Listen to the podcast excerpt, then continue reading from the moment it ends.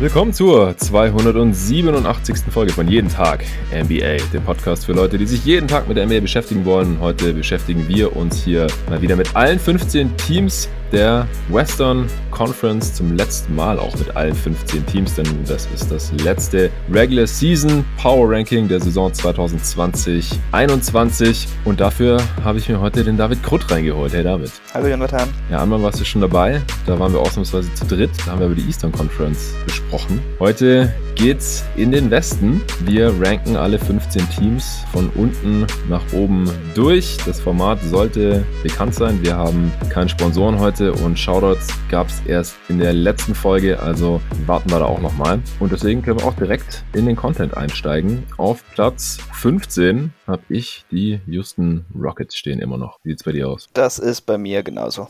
Okay. Die Rockets haben 15 Siege bei 43 Niederlagen, sind damit auch auf Platz 15 in der Tabelle gerade. Zweimal gewonnen, zehnmal verloren seit dem letzten Power Ranking hier, wie das letzte Mal, da war das auch schon so. Die beiden Siege kamen gegen die Orlando Magic und gegen die Dallas Mavericks. Offense Platz 27, Defense mittlerweile Platz 26. Also da sind sie abartig abgefallen. Das ist die zweitschlechteste Defense über die letzten zwei Wochen. Am Anfang der Saison waren sie defensiv ja noch ganz solide. Davon ist jetzt mittlerweile gar nichts mehr übrig. Was Verletzungen angeht, Nwaba, Eric Gordon und Dante Exum sind immer noch draußen. Ist ja alles längerfristig. John Wall setzt immer mal wieder aus. Ich könnte mir auch vorstellen, dass er jetzt nicht mehr allzu oft spielt bis zum Ende der Saison, denn da geht es jetzt einfach um, um nichts mehr. Klar, er will vielleicht wieder ein bisschen zocken, hat er ja lang genug ausgesetzt und wirklich Schaden tut es den Rockets ja jetzt auch nicht. Aber er hat ja irgendwelche Knieprobleme noch und äh, ich denke, im Zweifel wird er dann auch eher rausgehalten jetzt in Zukunft. Äh, seine längste Serie Spielen am, von was Spiele am, am, Stück angeht, war im Februar, da hat er mal elf Spiele in Folge absolviert, äh, aber ansonsten seither setzt er halt immer wieder aus. Kelly Olynyk spielt auch nach seinem Trade, äh, ist in der Starting Five, reißt ordentlich Minuten ab, genauso jetzt auch Avery Bradley und auch Kevin Porter Jr. startet seit er in Houston ist und äh, sieht wieder wie ein vielversprechendes Prospect aus. Der hat ja in seiner Rookie-Saison in Cleveland schon einige Flashes gezeigt gehabt, ist 20 Jahre alt äh, und legt jetzt so 16 Punkte, 3 Rebounds, 6 Assists im Schnitt auf. Er ist jetzt nicht super effizient, weil er halt auch viele Turnovers macht in seiner großen Rolle und sein Dreier fällt nicht unter 30 Prozent. Aber so ein großer Playmaker kann schon wertvoll sein. Deswegen finde ich es auch absolut richtig, dass sie ihn hier gerade ausprobieren und so ein bisschen machen lassen mit ja ähm, unterschiedlichen Ergebnissen von Spiel zu Spiel. Und sie haben dafür nur einen Second Round abgegeben äh, den der Warriors 2024 in dem Trade mit Cleveland. Also das äh, sieht aktuell nach einer ganz guten Sache aus auf jeden Fall. Was äh, hast du noch so zu Houston zu sagen, bevor wir dann wahrscheinlich nicht mehr besonders viel über die sprechen, die restliche Saison? Denn äh, Power Rankings wird es nicht mehr geben für die Regular Season, dann alles auf die Playoffs bzw. das Play-In-Tournament schon gemünzt und damit werden die Rockets halt auf jeden Fall nichts zu tun haben. Ja, also als erstes muss ich natürlich meinen alten Freund Kelly Olynyk loben. Der dreht im Moment auf das habe ich seit seiner ersten Summer League nicht mehr gesehen. Ähm, das macht richtig Spaß. Ich finde auch eigentlich perspektivisch. Ich weiß nicht, was die Rockets da genau vorhaben, aber ich mag seinen Fit neben Christian Wood eigentlich schon. Ähm, mhm. Defensiv lässt es natürlich ein bisschen zu wünschen übrig wahrscheinlich, mhm. wenn man die beiden zusammen auflaufen lässt. Aber zumindest, wenn man ihn jetzt irgendwie von der Bank kommen lässt oder so, hat man da doch schon ein ziemlich gutes Offensivkonzept, einfach weil man dann zwei große Spieler hat, die sehr gut werfen, ein bisschen abrollen können und dann auch noch als Playmaker gar nicht mal so schlecht sind. Das gefällt mir ziemlich gut. Ähm, ansonsten hat mir Kenyon Martin Jr. eigentlich noch ziemlich gut gefallen in letzter Zeit. Was ich bei ihm ein bisschen schade finde, ist halt einfach, dass er wirklich fast das Skillset seines Vaters hat, aber dann ein gutes Stück kürzer ist und dann ja. Wird das schon viel problematischer. Ähm, der Dreier fällt natürlich im Moment, aber er nimmt halt gar keine. Das heißt, da muss man auch noch ein bisschen abwarten. Aber defensiv finde ich ihn auch äh, sehr spannend und würde ich an Houstons Stelle auch ein bisschen mit ihm wahrscheinlich noch probieren, was man da machen kann. Neben Wood, Fall. ja, und neben Wood und Olenek ist das auch nicht ganz so gravierend, dass er halt nicht werfen kann. Oder neben Jay Sean Tate, der hat ja auch ein bisschen Wurf. Deshalb passt das da eigentlich ganz gut. Ja, also KJ Martin bin ich auch ein äh, kleiner Fan. Ich äh, mag einfach so ultra athletische Spieler, weil das ist er wirklich und das endet halt auch oft genug in irgendwelchen Highlight-Dunks und Blocks und Putbacks und solchen Sachen. Also richtiger Pogo-Stick, Jumping Jack, aber ja, das Problem hast du gerade auch schon angesprochen. Äh, wenn er jetzt noch werfen könnte, wäre das natürlich geil, aber es gibt ja auch einen Grund, warum er in die zweite Runde gefallen ist. Er hat jetzt bisher zwölf Dreier getroffen in seinen 31 Spielen, noch 35 genommen, also sind ungefähr einen pro Spiel. Und das ist halt einfach heutzutage ein bisschen wenig. Ja, ja. Kelly Olynyk spielt auf jeden Fall auch besser als in Miami. Also der legt jetzt so 18 und 8 auf in 31 Minuten pro Spiel und vor allem auch sein Wurf. Fällt deutlich besser jetzt in den 14 Spielen in Houston, als davor in Miami der Fall war, über 40 Prozent wieder. Also dass er so ein Stretch Big ist, das war eigentlich schon klar. Aber in Miami ist sein Wurf einfach nicht so gefallen in dieser Saison. Und halt noch ja, 2,6 Assists pro Spiel, dass er halt auch ein ganz guter Ball-Mover und Passer ist. Das äh, wussten wir eigentlich auch schon. Aber ja, das Ding ist halt, er spielt jetzt ziemlich viel. Wood auch wieder, seitdem er wieder zurück ist. Äh, Wall, wenn er spielt, auch. Bradley, also schon eigentlich ein paar, paar Vets. Ist jetzt nicht so das absolute Youth-Movement wie in OKC zum Beispiel, zu dem wir gleich kommen. Ja. Und die Rockets verlieren halt trotzdem alles eigentlich.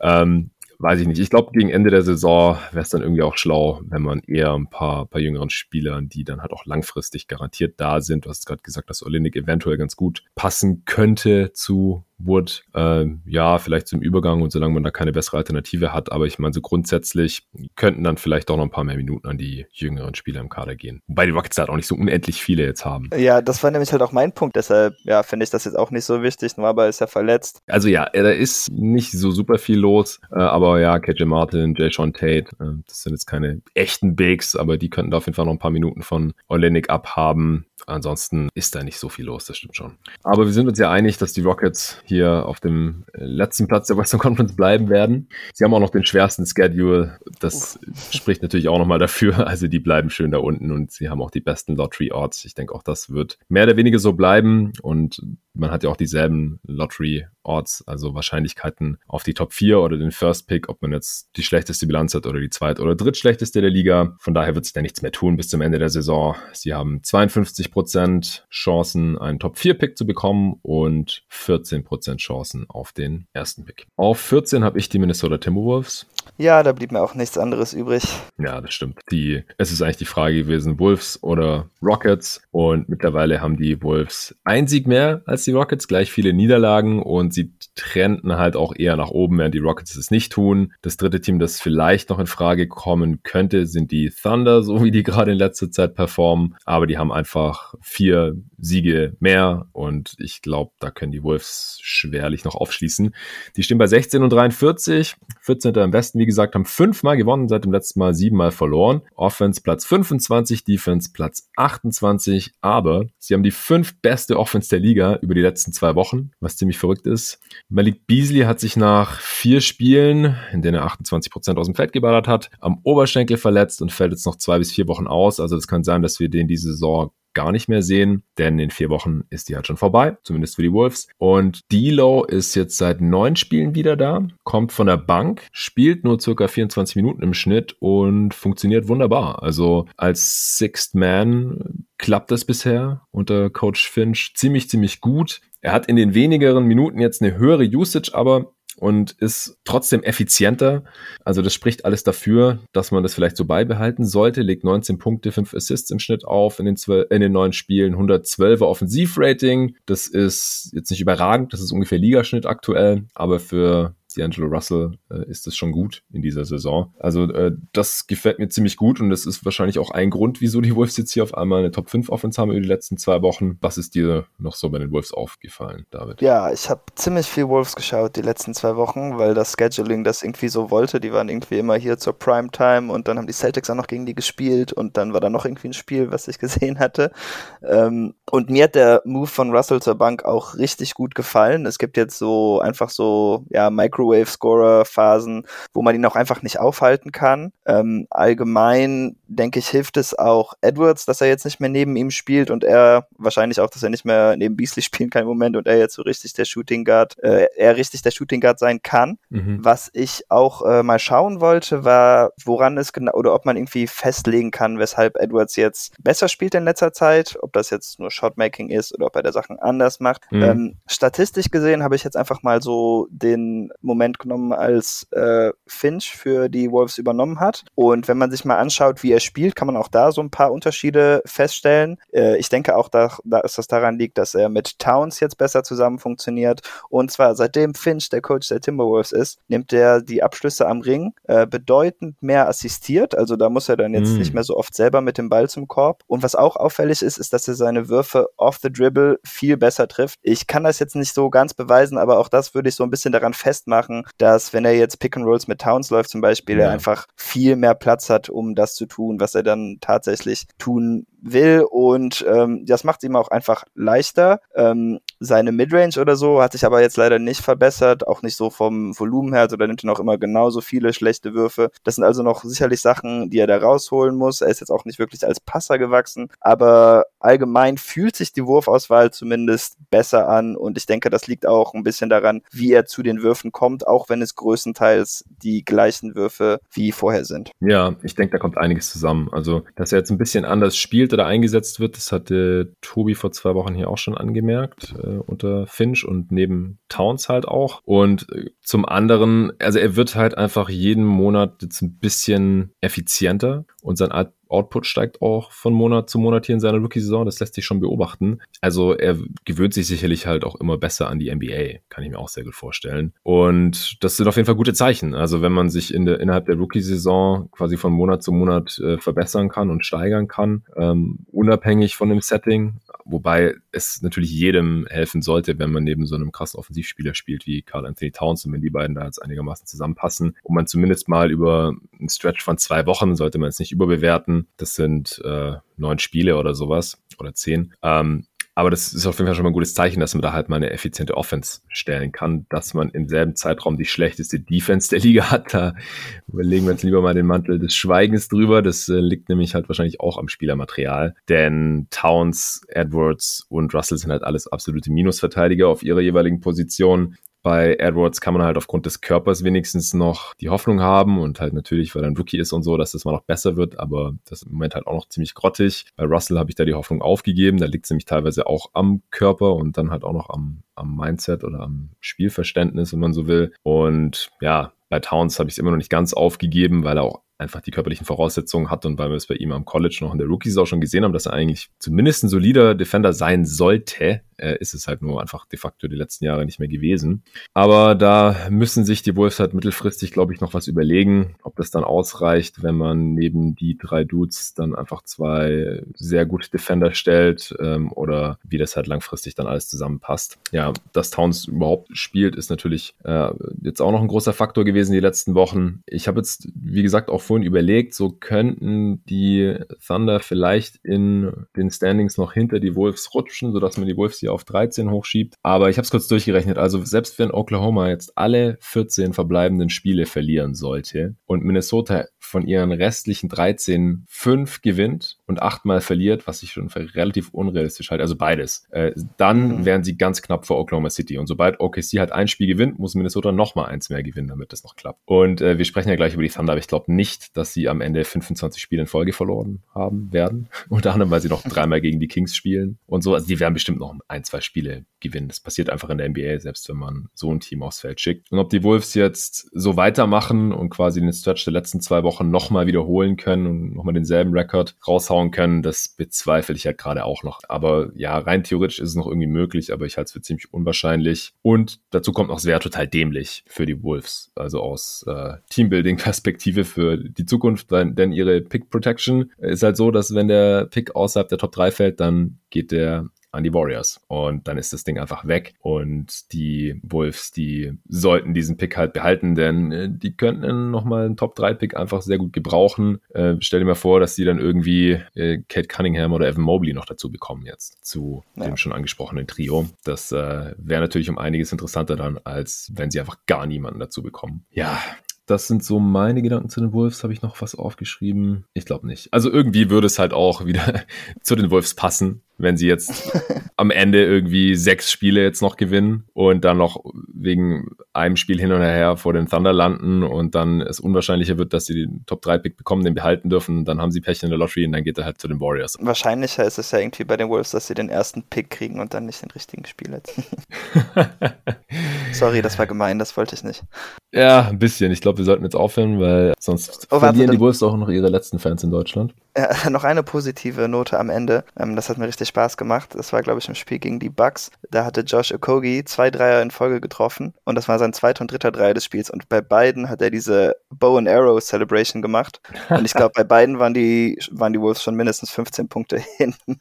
und letztendlich haben sie mit äh, 25 Punkten verloren. Aber das fand ich einfach cool. Ähm, und ich freue mich auch, dass Josh Okogi jetzt wieder ein bisschen mehr Chancen kriegt und ganz gut spielt. Denn ich glaube noch immer, dass da ein guter Spieler drin steckt, aber in Minnesota klappt das, glaube ich, einfach nicht so ganz. Ja, also eigentlich brauchen sie ja Verteidiger, wie gesagt. Ich glaube, ja, vom Flügel kann man da im Moment einfach nichts machen. Das, der ja. Rest ist zu schlecht. Ja, das kommt noch dazu. Ja, ja ich habe mir immer noch aufgeschrieben oder nochmal geguckt, einfach äh, im Prinzip nach links gescrollt hier in meinem Dokument, wo die Teams jetzt immer so gelandet sind bei den Western Conference Regular Season Power Rankings äh, über die Zeit. Bei den äh, Rockets habe ich es gerade vergessen, die waren äh, am Anfang so auf 12, dann mal auf 11, weil die ja ziemlich gut gestartet sind oder erstmal gut gespielt haben nach dem Harden Trade auch und dann habe ich sie aber relativ schnell auf 13 geschoben und äh, die letzten zweimal waren, letzt, also noch 14, dann die letzten zweimal waren sie auf 15. Bei den Wolves war es so, dass sie die ganze Saison über auf 15 oder 14 waren. Uff. Also am Anfang die ganze Zeit auf 15, weil da waren sie die ganze Zeit das schlechteste Team der NBA und jetzt die letzten zweimal auf 14, weil die Rockets halt noch schlechter geworden sind. Auf 13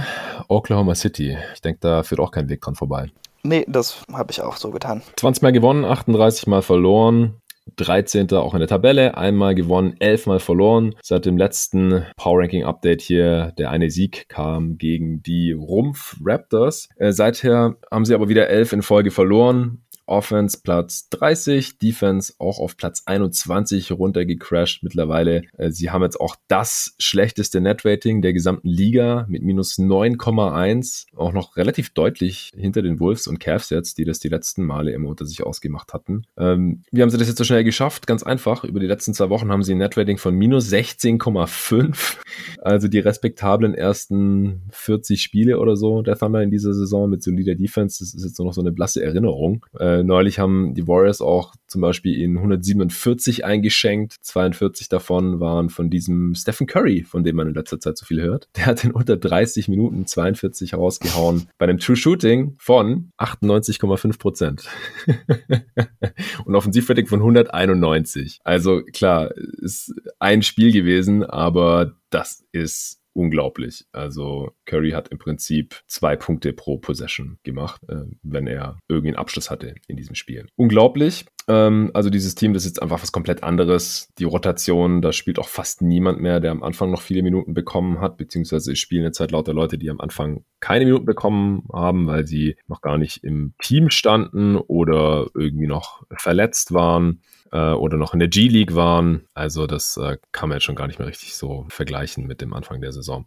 Was hast du noch zu den Thunder? Ludo hat in letzter Zeit richtig gut gespielt. Er hat leider natürlich immer wieder Spiele verpasst. Ähm, hat angefangen mhm. natürlich mit dieser Gehirnerschütterung, die er hatte. Aber er hatte 42 Punkte und das mit sieben Dreiern. Ein paar Spiele später hat er dann auch nochmal fünf Dreier getroffen. Ähm, klar, er ist jetzt kein Steph Curry, aber die Entwicklung von jemandem, der letztes Jahr halt noch ein absoluter Non-Shooter war, der in den Conference Finals Finals, äh, oder Quatsch, so weit sind die Thunder nicht gekommen, äh, in den Playoffs halt auch kein, ja. ja. in den Playoffs auch überhaupt nicht verteidigt wurde. Von da, ich meine zu Recht, auch wenn er dann, dann im Game 7 ganz gut getroffen hatte. Ähm, aber dass er jetzt schon halt augenscheinlich seine Dreierquote auf respektable 35 Prozent anheben konnte, finde ich sehr beeindruckend. Er nimmt auch ein paar schwere Dreier. Klar, wir brauchen noch eine größere Sample, um jetzt genau zu sehen, wie gut er da ist. Aber ich denke, man sieht da auch schon eine sehr beachtliche Entwicklung und das ist, denke ich, ganz wichtig, da er er halt offensiv sonst nicht so viel machen kann. Und das gefällt mir ziemlich gut, denn was er defensiv kann, das wissen wir eigentlich alle schon, auch wenn sich das jetzt bei den Thunder wahrscheinlich nicht so abzeichnet im Moment, weil sie einfach äh, nicht gut genug sind. Ja. Ähm, Moses Brown, muss ich sagen, den ich ja sehr lobte, schon bevor der die Extension gekriegt hatte, hat jetzt ein bisschen abgebaut. Also den fand ich mhm. in letzter Zeit ein bisschen enttäuschend. Ich würde wahrscheinlich sogar dazu übergehen, aber vielleicht geht das jetzt nicht, weil die Extension so frisch ist und so, Tony Bradley über ihn zu starten. Ich denke, denke, dass das ein besserer Spieler ist. Nun ist natürlich die Frage, ob sie überhaupt gewinnen wollen. Ähm, ja. Aber ja, ich würde wahrscheinlich dann doch eher mit Tony Bradley gehen, denn der war in Philly schon sehr gut. Ich finde, er spielt jetzt ganz okay und er begeht einfach so viel weniger Fehler, gerade wenn man sich anschaut, wie er Pick and Rolls verteidigt oder wie er Screens stellt. Ähm, ja, also ich, mir würde das als Coach Zahnschmerzen bereiten, da jetzt mit Moses Brown weiterzumachen im Moment. ja, gut, ich meine, auf der anderen Seite, wenn man jetzt nicht solche Spiele ausprobiert, wann dann? Und ja. vielleicht sehen sie einfach mehr Potenzial in, in Moses Brown, der auch einfach riesig ist. Ich glaube, der ist 2,18 Meter oder 2,16 Meter, 7,2 glaube ich. Und ja, einigermaßen athletisch und äh, gutes Näschen für Rebounds. Ich kann mir auch vorstellen, dass er jetzt einfach auf dem einen oder anderen Scouting Report aufgetaucht ist, auf dem er vor einem Monat einfach noch nicht war. Und und das sehen wir oft, dass Spieler, wenn sie irgendwie zum ersten Mal eine große Rolle in einem NBA-Team haben, dass sie dann irgendwie ein paar Monster-Games raushauen, alle rasten aus und dann gibt sich das so langsam mit der Zeit, weil Teams sich halt auf sie einstellen und äh, weil es vielleicht auch ein bisschen so ein Strohfeuer war, Small Sample Size, wie auch immer. Bei Ludor, ja, äh, es ist super wichtig, dass er jetzt schon 35 Prozent seiner Dreier trifft, bei ziemlich hohem Volumen im 10 Dreier von der Possessions. Vor allem, weil er halt auch sonst eigentlich nichts Effizientes in der Offense machen kann, so richtig. Und äh, die 35 Prozent von Downtown, die ziehen halt sein Offensivrating schon hoch, das nur bei 101 ist. Also damit er wenigstens irgendwie als 3D durchgehen kann, denn seine Defense ist super wichtig, aber man muss halt offensiv auch irgendwas machen können, weil sonst ist man halt irgendwie Josh Okogi oder so, von dem wir es gerade hatten. Und äh, ja, bei, bei Dor wäre ich da langsam auch schon zuversichtlich. Er hat jetzt über die Karriere 377 Dreier genommen, also die ersten zwei Jahre. So ab 750 Attempts kann man sagen, ist die Sample Size so groß, dass der Wert stabil ist. Also da hat er jetzt ungefähr die Hälfte. Deswegen mal sehen, aber ich, ich denke auch, dass es eher in die richtige Richtung bei ihm geht. Und vor allem ist es auch witzig, die letzten Spiele, wenn er gespielt hat, war er immer krass. Du hast es vorhin schon kurz erwähnt. Er hat äh, 42 Punkte gegen Utah rausgehauen. Dann im nächsten Spiel, sie haben trotzdem mit 10 verloren, dann im nächsten Spiel hat er nicht gespielt gespielt, haben sie mit 38 verloren gegen die Warriors. Das war dieses Stephen Curry-Spiel, weil ich glaube, wenn Ludor ihn verteidigt hätte, dann wäre er vielleicht ganz so abgegangen. Dann hat er wieder gespielt gegen die Pistons, 26 Punkte gemacht, nur knapp verloren mit 6. Im nächsten Spiel gegen die Raptors hat er 29 gemacht, auch nur mit 6 Punkten verloren. Und jetzt ist er gerade wieder draußen mit äh, irgendeinem Hüftproblem. Aber ich kann mir halt auch vorstellen, dass die Thunder ihn gerade wegen jeder Kleinigkeit raushalten, weil er halt so heiß ist. Und wenn er spielt, dann ist es immer irgendwie knapp. Und ähm, das liegt halt gerade nicht so im Interesse der Thunder, um es mal so auszudrücken. Ja. Gut, die Thunder, die waren über die Saison immer auf 13 oder 14. Im Endeffekt habe ich es jetzt auch auf 13. Sie haben jetzt gerade die fünf besten Lottery-Chancen mit 42 Prozent auf die Top 4 und 12,5 Prozent auf den First Pick. Wahrscheinlich wollen sie das noch verbessern. Wie gesagt, ich glaube nicht, dass sie im Westen noch weiter runter runterfallen. Und im Osten sind gerade noch die Orlando Magic schlechter. Die haben aber, die sind nur zwei Spiele vor ihnen. Und die, Detroit Pistons. Also mit ihrem Hardcore-Tanking, die könnten sie noch hinter sich lassen und dann rutschen sie vielleicht noch in die Flop 3 rein und dann haben sie genauso gute Lottery-Odds wie Houston und Minnesota. Aber im Westen, glaube ich, wird sich da nichts mehr tun. Deswegen auf 13, auf 12 ist wahrscheinlich auch relativ alternativlos die Sacramento Kings. Ja, 23 Siege, 35 Niederlagen. Letztes Mal, als ich mit Tobi über sie gesprochen habe, da hatten die acht ihre letzten elf Spiele gewonnen und auch gerade fünf in Folge. Wir haben gesagt, wir geben da nichts drauf, ist uns eigentlich egal, wir lassen sie trotzdem auf zwölf. Das wird keinen großen Einfluss haben auf äh, ihre Platzierung am Ende der Saison. Und was ist passiert? Sie haben jetzt ein Spiel gewonnen seit dem letzten Mal und zehnmal verloren. Also ist es genauso gekommen. Sie sind aber auch nicht schlecht genug, um noch irgendwie hinter die Thunder rutschen zu können. Aber mit dem Play-In hat sich endgültig erledigt jetzt. Also jetzt hatten wir nochmal eine kurze heiße Phase und ähm, jetzt haben sie genau ein Spiel gewonnen und zwar gegen Dallas. Ähm, wer vorhin aufgepasst hat, wird gemerkt haben, dass auch die Rockets gegen die Mavs gewonnen haben. Vielleicht fällt jemand irgendwas auf. Äh, Offense immer noch Platz 12 für die Kings. Das ist richtig krass. Wie kann man trotzdem so schlecht sein, indem man die schlechteste Defense der Liga hat? Äh, das Net-Rating ist mit minus 4,6 auch deutlich besser als das der Thunder, Wolves oder Rockets, aber auch deutlich, deutlich schlechter als das Team Teams, das ich auf Platz 11 habe und natürlich auch viel schlechter als alle anderen Teams, die noch weiter oben sind. Man weiß immer noch nicht, ob und wann Marvin Bagley nochmal spielt nach seinem Handbruch. Äh, hat immer noch kein, kein Timetable to return, also es gibt noch keinen Zeitplan, wann er wieder spielen soll. Und jetzt fehlt auch noch Rashawn Holmes zusätzlich seit einer Woche. Das ist ein Problem. Also dadurch gewinnen sie halt eher noch weniger, weil Holmes so ungefähr der einzige kompetente Big im Kader ist. Ansonsten sind aber eigentlich alle fit. Das ist natürlich umso bitterer dann, dass man trotzdem die ganze Zeit verliert. Äh, und ja, das ist jetzt das sechste Western Conference Power Ranking und ich hatte die Kings durchgehend auf Platz 13 und 12. Und wie gesagt, spricht gerade alles dafür, dass sie am Ende auch auf Platz 12 landen werden. Bist du eigentlich immer noch Marvin Bagley-Believer? Nee, ich, nee, habe ich aufgegeben. Also die äh, Verletzungen haben mir so ein bisschen den Gnadenstoß eigentlich schon gegeben, aber ich meine auch das, was er auf dem Feld bringt. Er hat eigentlich gar keine seiner Schwächen verbessern können und auch Sachen, die ich mochte, wie sein Handle und Wurf, äh, ja, sind stagniert oder nach hinten gegangen. Deshalb sehe ich im Moment auch überhaupt keinen Grund da dran zu glauben. Mhm. Ja, ähm, ja, aber sonst zu den Kings. Also als ersten, erstes möchte ich Luke Walton einmal ausschimpfen. Der Typ ist echt eine Obergurke. Ich weiß nicht, was der da macht. ähm, und zwar am 17. März wurde Tyrese Halliburton zum Starter gemacht. Als Starter hat er in zwölf Spielen 14,5 Punkte, 5 Assists und einen Stil aufgelegt bei Quoten von 49 Prozent, 40 Prozent von der Dreierlinie und äh, waren natürlich nicht viele, aber dann auch noch 94 Prozent seiner Freiwürfe getroffen. Mhm.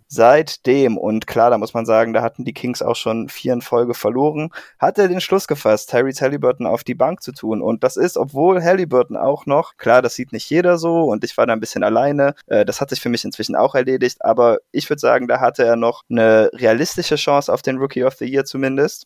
Mhm. Naja gut, seitdem neun Punkte, ähm, immer noch fünf Assists, ein bisschen besser oder zumindest mehr Steals, wahrscheinlich nicht besser defensiv, aber nur 37% vom Feld, 33% von der Dreierlinie, nur noch 27 mhm. Minuten pro Spiel und in den letzten ähm, drei Spielen konnte er nur einmal die 25 Minuten pro Spiel knacken und das nur so gerade. Und da frage ich einfach, was machst du da? Also vielleicht ist De'Aaron mhm. Fox äh, der Spieler mit dem meisten Potenzial. Aber wenn Halliburton da nicht an zwei oder drei steht, dann weiß ich es halt auch nicht mehr. Und ja. es ist für mich einfach nicht erklärbar, weshalb man ihm jetzt eine kleinere Rolle geben würde, nachdem er eigentlich den Starting-Spot ziemlich gut absolviert hat. Also da gab es eigentlich nichts zu meckern, außer dass er für die drei nominell einfach zu klein ist. Aber gut, das ist für mich dann eher so kaderstrukturtechnisch das Problem. Das würde ich nicht auf ihn schieben. Und mhm. siegemäßig hat sich das seitdem ja auch nicht ausgezahlt. Mit ihm auf der Bank sind sie jetzt halt auch äh, ein Sieg und sieben Niederlagen. Ja, das macht von vorne bis hinten keinen Sinn, außer es ist ein Stealth-Tanking-Move. Aber ich kann mir nicht vorstellen, dass ja, aber dann Luke Walton, doch jemand äh, anders. Ja, ja, ja, ja. Ja, auf jeden Fall. Heftig. Ja, sehr schade. Also, wie gesagt, das, ähm, wir hatten uns ja noch ein bisschen drüber unterhalten auf Twitter, wo ich dann halt fand, dass Halliburton schon einen Case hatte, weil ich fand, dass er, wenn nicht ganz an Lamellos Leistung rankam, halt doch sehr gut war, immerhin. Und auf jeden Fall viel mehr gespielt hat. Ähm, aber mhm. die Minuten gehen zurück, die Leistung geht zurück und das Team ist natürlich auch nicht mehr wirklich ernst zu nehmen. Und äh, ich gebe Luke Walton jedes bisschen Schuld. Ja, und LaMelo Ball kommt auch zurück. Das ja. dürfte seinem Case dann auch nochmal deutlich Aber das ist gut, weil der kann mir dann, wenn ich so weit komme, zumindest in der Fantasy-Liga, die wir da haben, im Finale noch da durchballern. Den habe ich echt okay. Gut, ich denke, das reicht auch zu den Kings. Kommen wir zu den New Orleans Pelicans. Zumindest habe ich die auf 11. Das habe ich auch. Ich, ja. ich muss sowieso sagen, ich hoffe, das ändert sich gleich noch, aber ähm, es war echt schwer, nicht einfach die Tabelle ähm, abzuschreiben.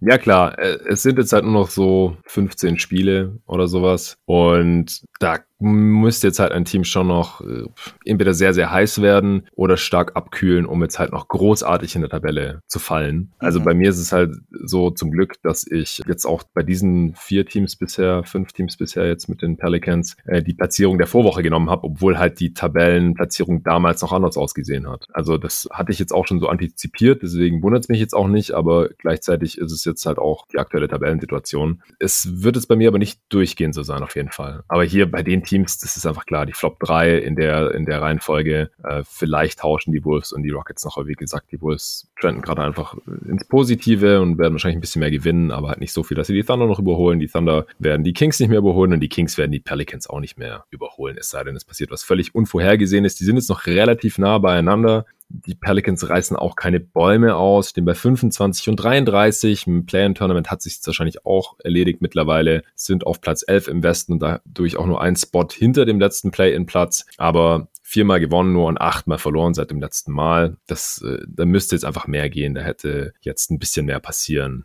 müssen und äh, die Spurs, die gerade auf Platz 10 stehen, die äh, haben einfach drei Siege mehr, drei Niederlagen weniger. Das ist einfach schwer auszugleichen, es sei denn, die Spurs brechen da vollkommen ein über die letzten dreieinhalb Wochen. Pelicans haben die neuntbeste Offense und die viertschlechteste Defense aber über die letzten zwei Wochen dann auf einmal auch die drittschlechteste Offense. Also auch die gute Seite des Feldes ist jetzt irgendwie eingebrochen. Äh, Zion ist geil, ich glaube, das hat jeder mitbekommen. Aber ansonsten bin ich irgendwie einfach durch mit dem Team. Also ich habe da auch nicht mehr so Bock drauf. Ich würde mir einfach wünschen, dass das besser funktioniert und vor allem sinnvoller aufgestellt ist um Zion herum. Äh, wie gesagt, ich glaube nicht, dass Zion noch ins Play-in-Tournament kommen wird jetzt, so wie es heute aussieht. Und da will ich im Sommer einfach Moves sehen, damit der Kader um ihn herum irgendwie halbwegs sinnvoll aussieht. Picks hat man ja auch genug, um hier und da mal irgendwie einen reinzuschmeißen in einen Trade. Ja, du erstmal noch raus, was zu den Pelicans loswerden möchtest. Ich bin auch durch mit dieser Ansammlung von Spielern. Das ist einfach nur deprimierend. Ich weiß nicht, ob du das Spiel gegen die Knicks gesehen hast am Wochenende. Nee, ähm, habe ich nicht gesehen. Ah. Da, da habe ich gerade mit Arne aufgenommen. Ah, okay. Ja, da hatte Lonzo Ball natürlich so einen riesigen Patzer, Patzer begangen. Ähm, also zum einen hatten die Knicks standen die halt drei Punkte hinten und ich glaube zehn Sekunden noch und äh, die Pelicans haben halt nicht gefoult. Darüber hat Sam Gandhi sich später beschwert und zu allem Überfluss hat Lonzo Ball dann auch als, ich weiß jetzt nicht mehr, wer gedrived ist, aber auf jeden Fall auf den Driver geholfen und dann einen weit offenen Eckendreier zu Reggie Bullock abgegeben. Das ist natürlich überhaupt ja, nicht, was man will. Dann kam die Overtime und in der Overtime wurden die Pelicans äh, komplett abgeschlachtet. Sie hatten, ah nee, sie hatten vorher noch einen Versuch für den Game Winner, war ein Baseline-Jumper von Eric Bledsoe, der dann natürlich total weggeblockt wurde von äh, mhm. Derrick Rose. Also das war auch irgendwie so ein komischer Play. Da würde ich aber auch nochmal bei Stan Van Gundy nachfragen, ähm, weil wenn er sich so über seine Spieler beschwert, dann soll er vielleicht mal einen sinnvolleren Play da am Ende aufzeichnen. Ja. Aber gut.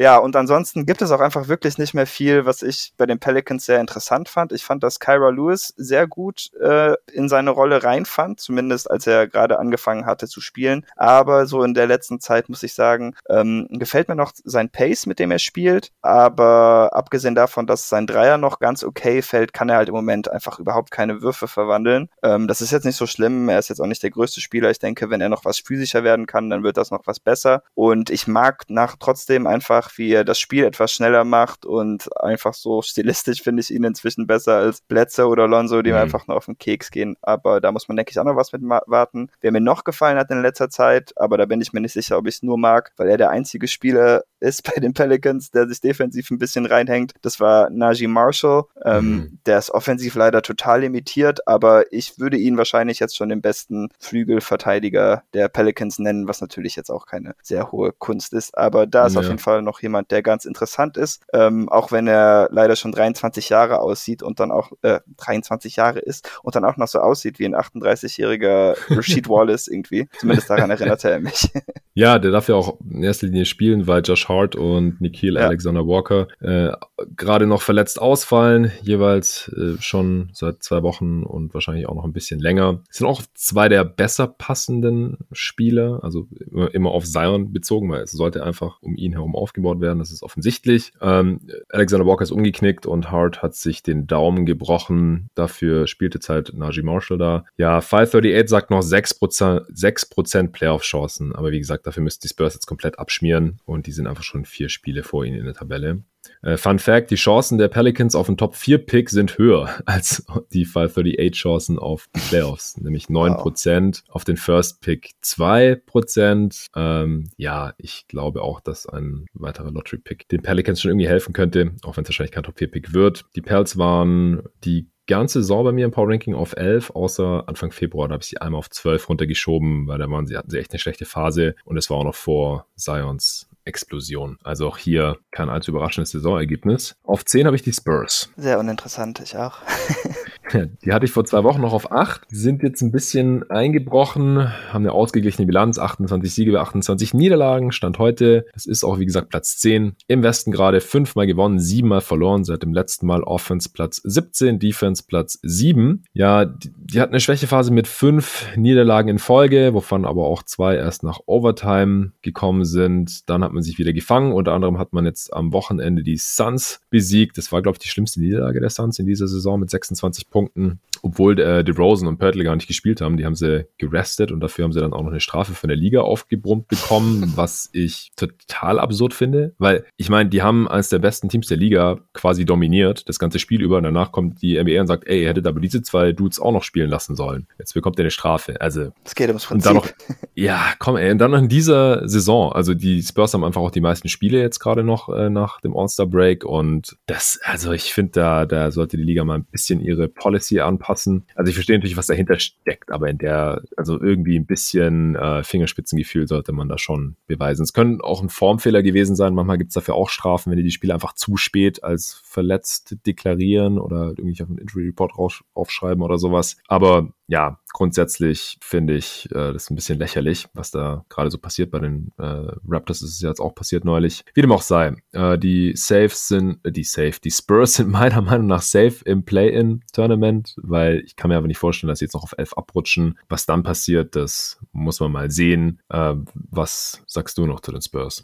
Ja, ich habe nicht so viel mit den Spurs, muss ich sagen, aber was ich interessant oder am interessantesten an ihnen finde im Moment, ist einfach so ihr junges ähm, Guard-Trio. Ich habe jetzt einfach mal, also ich, klar, die Spieler sind auch jung und so Guard-Forwards, äh, Calvin Johnson und Devin Vassell, aber ich habe jetzt einfach mal rausgelassen, weil die natürlich jetzt erst im ersten beziehungsweise zweiten Jahr ihrer Karriere sind und ich wollte dann einfach ein bisschen mehr auf Lonnie Walker, Derek White und DeJounte Murray schauen mhm. und ich muss sagen, dass ich im Großen und Ganzen, glaube ich, eher ein bisschen enttäuscht bin. Das liegt auch ein bisschen an meiner Erwartungshaltung. Ich hatte Lonnie Walker zum Beispiel auf sechs auf meinem Big Board, da kommt er mhm. natürlich im Moment nicht dran dran. Und ich muss auch sagen, wenn es um meine Enttäuschung geht, ich bin schon bei allen drei zuversichtlich, dass es in irgendeiner Form zumindest NBA-Spieler sind. Aber es sind schon irgendwie alles drei Spieler, bei denen ich ja schon auf mehr gehofft hätte. Ähm, was ich bei Lonnie etwas schade finde, ist, dass er nicht wirklich effizienter wird, obwohl seine Wurfauswahl etwas besser geworden ist. Aber er zieht halt überhaupt keine Freiwürfe und ich finde auch defensiv ist sein Fokus einfach so schlecht. Also das finde ich wirklich schade. Ich weiß auch nicht, ob ich anstelle des Spurs ähm, zumindest in seine Minuten reinschneiden würde mit denen von Devin Vassell, einfach weil Vassell mehr Upside hat an dieser Stelle, würde ich schon fast mhm. sagen. Und ähm, ja, da hat Lonnie mich ein bisschen enttäuscht. Was natürlich dann trotzdem noch Hoffnung macht, ist wie gesagt, dass er bessere Würfe nimmt. Und wenn ich mich nicht täusche, ich finde es gerade nicht, ist sein Dreier auch ein bisschen besser geworden. Also er trifft im Moment jetzt, nein, nee, oh nee, oh, oh, ich lüge, das ist ein Career Low, aber dafür sind die Attempts hoch, äh, neun Attempts auf 100 Possessions. Also ja. es geht noch. Das heißt, das ist nicht per se schlecht, aber es ist auch nicht ganz das, was ich mir erhofft hatte. Ähm, ja, der nächste wäre Derek White. Den will ich jetzt nochmal verzeihen, weil er hatte ja die Fußverletzung ja. und er hat, wie Tobi eigentlich versprochen hat, das erhöhte Dreiervolumen der Bubble beibehalten. ja. ähm, aber er kommt im Moment nicht zum Korb. Aber das werde ich jetzt einfach mal darauf schieben, dass er einen gebrochenen C hatte. Das kann ja nicht helfen. Mhm. Deshalb äh, verzeihe ich ihm das. Defensiv finde ich ihn auch nach wie vor sehr gut. Und ja, bei DeJounte Murray habe ich ein bisschen offensiv so das gleiche wie bei Lonnie Walker, dass da einfach dieser Sprung zu einem effizienten Offensiv Spieler ausbleibt. Immerhin kann er ein bisschen besser als Playmaker agieren, aber seine Wurfauswahl finde ich tendenziell noch schlechter, zumindest was die Zonen angeht. Und ähm, ja, das sind halt jetzt alles drei wahrscheinlich Spieler, die man gut in seiner Rotation unterbringen kann. Aber ich finde ein bisschen schade, dass zumindest bisher keiner sich da jetzt noch hervorstechen konnte, dass man da denkt, okay, das ist zumindest mal ein Borderline All-Star vielleicht. Ja, ich glaube, am besten gefällt mir noch Derek White, weil bei dem würde ich die Struggles auch äh, am ehesten noch auf die Verletzung schieben. Aber der ist halt auch mit Abstand der älteste von denen. Der ist schon 26 oder in der Age 26 Season und damit ja, vier Jahre genau. älter als Lonnie, sechs Jahre älter als Vassell. Der ist halt schon als alter Rookie in die Liga gekommen und dann im Rookie-Jahr hat er ja fast gar nicht gespielt. Das vergisst man schnell. Ja, ich verstehe, was du meinst. Also ich, ich glaube aber auch, dass die Spurs-Fans jetzt in keinen von den dreien wirklich auch einen Star sehen. Also am ersten halt vielleicht noch in, in White, aber der kommt jetzt halt schon in seine Prime, also auch kein, kein richtigen Abo-All-Star oder irgendwas. Das ist ja in, in dieser Western Conference sowieso total schwierig. Selbst wenn jetzt auf ein SGA-Niveau kommen würde oder sowas, der, der hat sich dieses Jahr auch nicht ins All-Star-Game reingeschafft zum Beispiel. Also, äh, ich verstehe schon, was du meinst. Also, Vassell ist, ist einfach so jung und ähm, zeigt schon so gute Ansätze. Ich würde mich auch freuen, wenn noch ein paar mehr Minuten bekommt. Äh, ich fand es ja, wie gesagt, auch gerade bezeichnet, dass die jungen Spurs, also ohne DeRozan, äh, dann am, am Samstag die Suns so abgeschossen haben. Ich könnte mir schon vorstellen, dass äh, wir das noch ein paar Mal sehen jetzt, äh, dass, dass Pop noch ein paar Mal äh, die jüngeren Spieler irgendwie ranlässt und dass sie ja trotzdem auf Platz 10 bleiben, einfach weil von hinten nichts mehr kommt. Also die Kings werden da nicht mehr kommen und die Pelicans wahrscheinlich auch nicht. Und dann kommen sie trotzdem noch ins Play-In-Tournament, ja. wo sie dann halt wahrscheinlich eher rausfliegen. Aber gut, das sind ein oder zwei Spiele, je nachdem. Da kann natürlich alles passieren, theoretisch. Aber ja, ich, wir schauen dann, wie es bei den Play-In- und Play-Off-Power-Rankings aussieht. Aber für die Regular Season war es für mich klar, dass sie auf 10 landen müssen. Fall 38 sagt 17% Chancen auf die Playoffs noch. Ich hatte die Spurs die ganze Saison auf Platz 9. Letztes Mal dann auf 8 geschoben und zack, schon kacken sie ab und jetzt habe ich sie auf 10 schieben müssen. Auf Platz 9 habe ich jetzt die Memphis Grizzlies. Ah, Langweiler, ja, ich auch.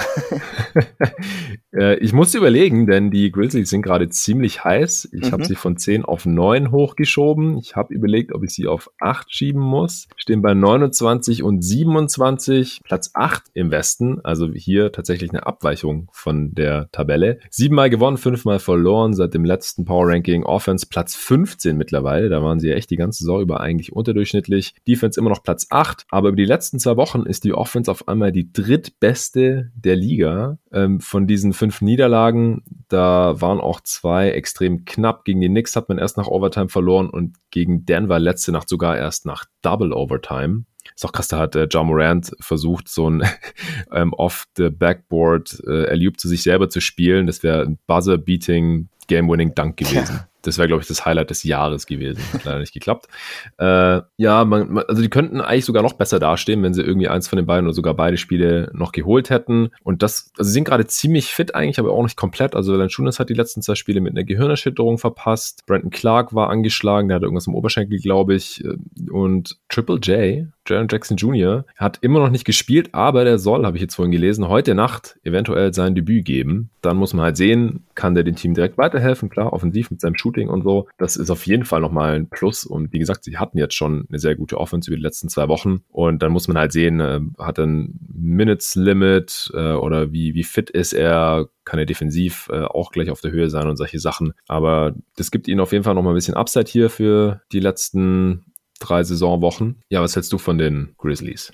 Ja, also ich muss vorab gestehen, ich habe nicht sehr viel Grizzlies geschaut in letzter Zeit. Am Anfang hatte ich, als ich noch die Rookies so sehr getrackt hatte, schon so viel Memphis geschaut, dass ich halt einfach irgendwann nicht mehr so viel Bock hatte.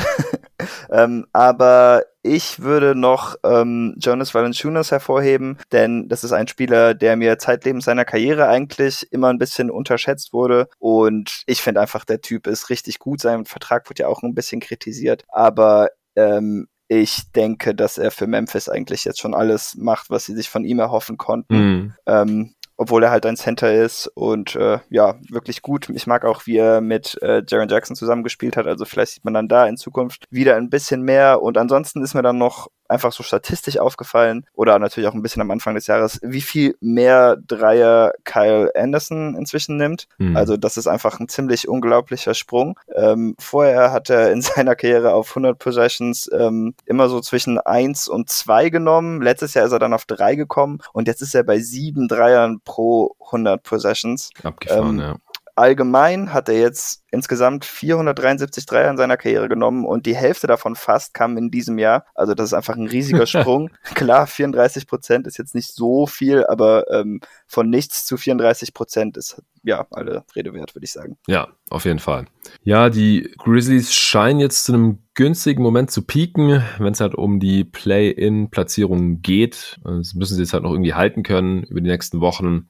Wenn die Platzierungen so bleiben, also wenn sie auf dem achten Platz bleiben, dann würden sie Stand heute erstmal gegen die Mavs spielen im ersten Play-in-Spiel. Der Sieger ist ja dann direkt für die Playoffs qualifiziert. Also wenn sie das Spiel gewinnen würden, wären sie dann direkt in den Playoffs. Wenn sie verlieren würden, dann müssten sie gegen den Gewinner von Warriors gegen Spurs nochmal ran. Ja, ich hatte Memphis die gesamte Saison über zwischen 8 und 10 irgendwo, jetzt am Ende auch auf 9. Also das ist ja, wie gesagt, jetzt hier mein, meine finale Prediction, wo die Grizzlies am Ende landen werden.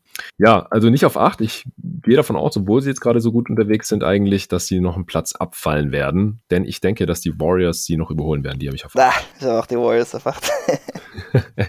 ja, ist, glaube ich, gerade auch schwierig, die Warriors nicht zu hypen. Stand jetzt haben sie noch zwei Niederlagen mehr als die Grizzlies, stehen bei 29 und 29. Das ist eben Platz 9 im Westen haben auch nur sechsmal gewonnen und fünfmal verloren seit dem letzten Mal. Ist gar nicht so super überragend, aber ähm, die letzten Spiele, da waren sie halt extrem heiß, äh, vor allem natürlich in Person von diesem Wardell Stephen Curry II.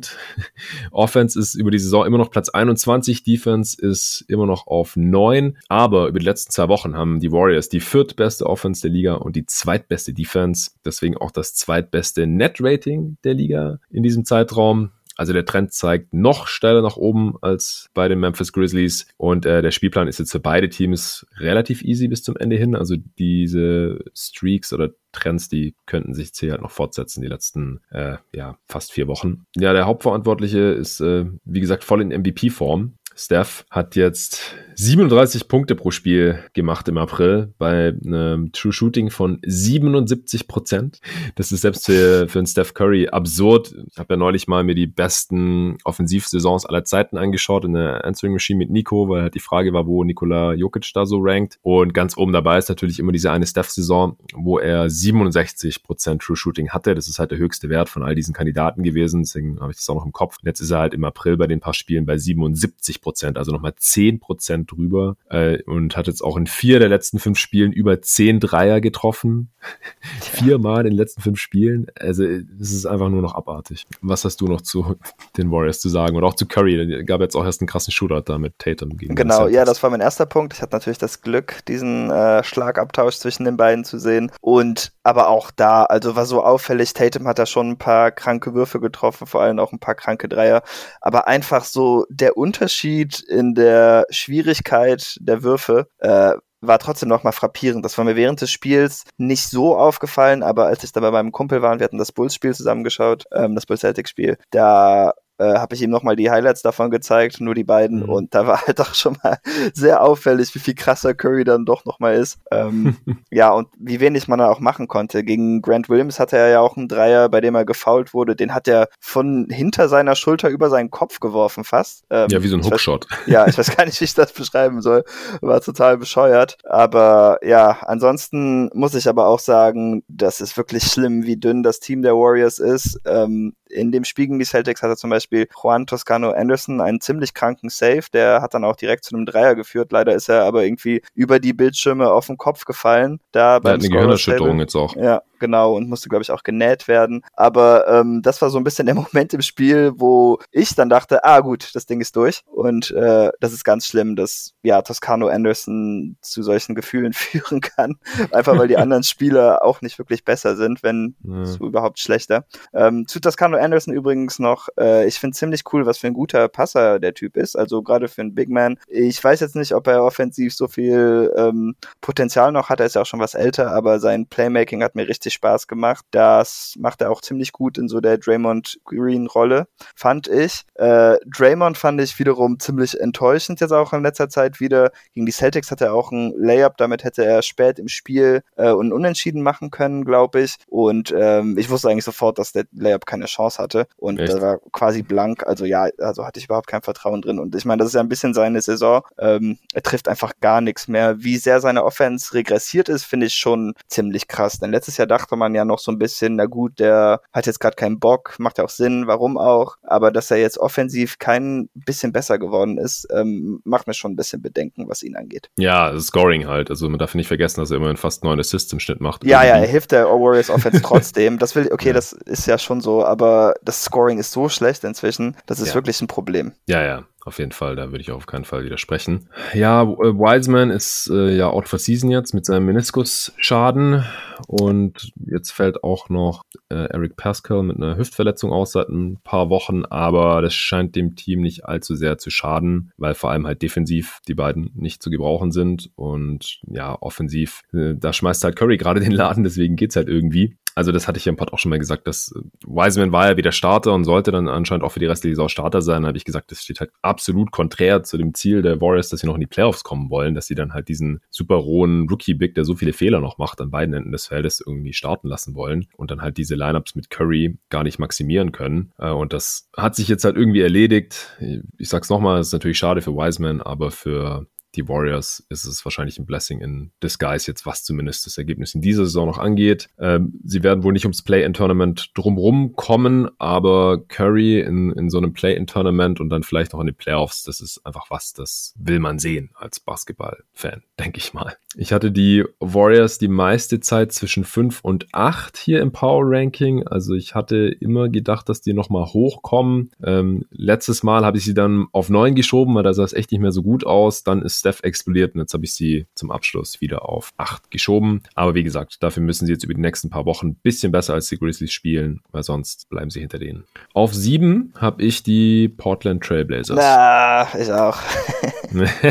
auch hier Abweichung von der Tabelle. Da sind sie nämlich auf 6 ja. mit 32 Siegen und 25 Niederlagen. Aber sie haben halt viermal nur gewonnen und siebenmal verloren seit dem letzten Power Ranking Update. Offense immer noch auf Platz 5, Defense auf Platz 29. Äh, relativ mhm. tougher Schedule jetzt auch gehabt. Äh, und ohne Dame die letzten drei Spiele, da verliert man dann halt auch noch gegen die Hornets zusätzlich. Deswegen läuft es halt gerade nicht so gut. Äh, Lillard hatte jetzt eine leichte Oberschenkelverletzung, wird aber wahrscheinlich heute schon wieder spielen. Ja, Nurkic muss auch manchmal noch aussetzen und dann ist es halt schon, schon schwierig. Beide, natürlich geht ohne Dame offensiv gleich viel weniger und die Defense ist eh schon schlecht und ohne Nurkic äh, wird es nicht einfacher. So ein kleine Hoffnungsschimmer könnte sein, dass man jetzt Ronde Hollis Jefferson gesigned hat. 10-Day-Contract, der ist ein sehr, sehr guter Defender. Dafür ist er offensiv halt eine ziemliche Null. Also finde ich fast schon ein bisschen redundant mit Derrick Jones Jr., wobei halt Hollis Jefferson die sehr viel kräftigere Variante davon ist. Mich hat es gewundert, dass ihn sich kein Team reingeholt hat, aber so ist es halt manchmal mit so defensiven One-Way-Spielern. Offensive One-Way-Spieler haben in der NBA noch eher eine Chance, weil man sie defensiv vielleicht ein bisschen verstecken kann. Und wenn es dann krasse Shooter sind oder sowas, dann haben die eigentlich immer einen Vertrag Vertrag und bei One-Way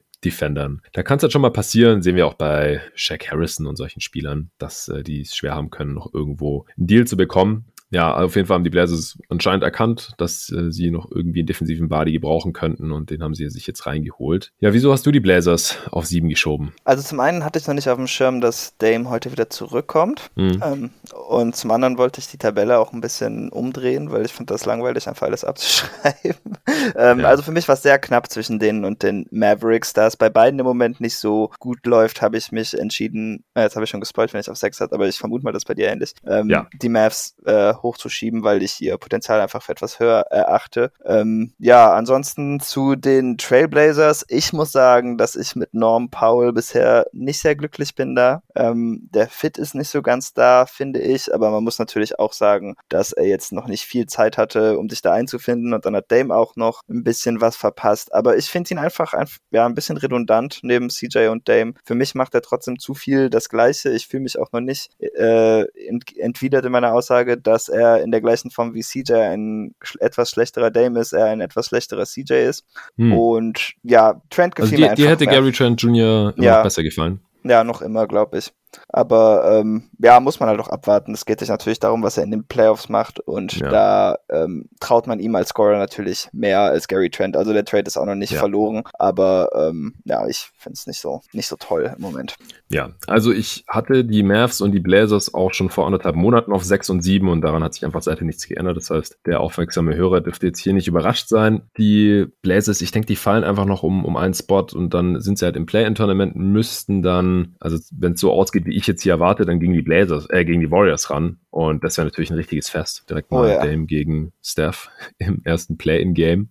Ja, also je nach Verletzungsstatus waren die Blazers hier im Power Ranking bei mir schon zwischen 10 und 6 gerankt. Das ist eins der Teams mit der größten Fluktuation, aber als CJ ausgefallen ist und dann Dame irgendwie auch noch ein paar Spiele verpasst hat und sowas, da kann man halt auch schnell davon ausgehen, dass die irgendwie ein paar äh, Plätze abfallen, was da nicht passiert ist, weil die Blazers halt jedes Spiel in der Crunch Time gewonnen haben gefühlt oder weil Dame da halt ungefähr jeden Wurf trifft. Sonst hätte es gut sein können, dass sie da noch ein bisschen weit unten ranken würden. Auch so vom Net-Rating her sind sie eigentlich äh, viel weiter unten in der Conference. Die äh, Warriors übrigens auch. Ja, aber wie gesagt, äh, jetzt schon seit Wochen auf Platz 7 und da bleibe ich jetzt auch zum Abschluss. Auch weil sie halt noch einen relativ schweren Spielplan haben. Also auch schwerer als die Mavs. Die Mavs haben den zweitleichtesten, was die durchschnittliche Stärke der Gegner angeht, nach den Jazz. Also das spricht auch noch für Dallas. Die ja. Mavs stehen bei 30 und 26. Das ist der siebte Platz im Westen gerade. Sechsmal gewonnen, fünfmal verloren seit dem letzten Power Ranking Update. Genau wie letztes Mal, da haben sie auch 6-5 gehabt seit dem vorigen. Offense Platz 10, Defense Platz 24. Eigentlich sind diese Mavs gerade komplett fit, aber auch ziemlich inkonstant. Also man schlägt halt einerseits die Bucks und die Jazz und dann äh, verliert man gegen, direkt gegen die Rockets und die Kings. Ähm,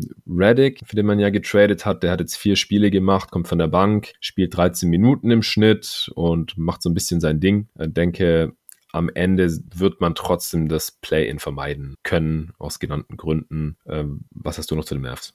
Ähm, als erstes ein Hot Take, glaube ich, also weiß ich. Okay. In den letzten zwei Monaten, und ich weiß nicht, ob du mir dazu stimmen würdest, finde ich, dass Jalen Brunson ihr zweitbester Spieler ist. Über Porzingis? Mhm. Okay, warum? Erkläre. Ähm, ja, also ich mag einfach nicht, was Porzingis dieses Jahr defensiv macht. Und äh, ich finde, offensiv ist Jalen Brunsons äh, Fähigkeit als zweiter Ballhändler für die Mavs im Moment so wichtig und da ist halt auch einfach effizienter, ähm, dass ich Jalen Brunson im Moment besser finde. Also ich denke natürlich schon in der Playoff-Serie oder so ist einfach aufgrund des Stretch-Elementes äh, wird Porzingis der wichtigere Spieler sein. Das will ich jetzt auch gar nicht damit sagen. Äh, hauptsächlich will ich auch eher Jalen Brunson loben, als Christophs mhm. jetzt hier runtermachen.